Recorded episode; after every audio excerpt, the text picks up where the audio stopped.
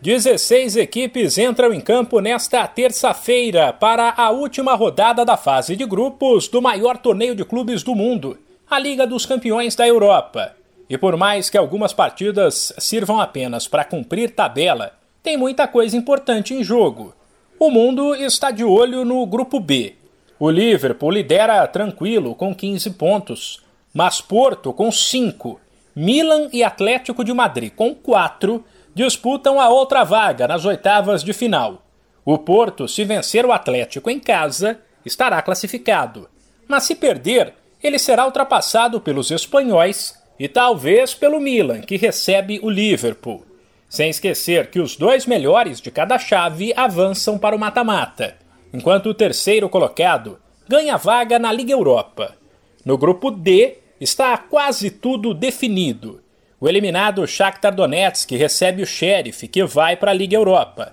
Já Real Madrid e Inter de Milão estão classificados e vão se enfrentar para ver quem fica com a liderança da chave. O time espanhol, além de atuar em casa, joga pelo empate.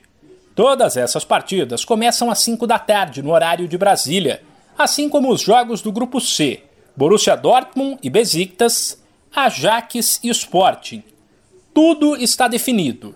O Ajax é o líder e vai para as oitavas junto com o Sporting, enquanto a vaga na Liga Europa ficou com o Borussia. Já os duelos do Grupo A acontecem mais cedo, às 15 para as 3 da tarde. O Paris Saint-Germain recebe o Clube Bruges e o Manchester City visita o Red Bull Leipzig. O City já está classificado em primeiro e o PSG em segundo, mas Bruges e Leipzig, ambos com quatro pontos, disputam a vaga na Liga Europa. Na quarta-feira serão mais oito jogos, e aí sim a fase de grupos da Liga dos Campeões estará encerrada. De São Paulo, Humberto Ferretti.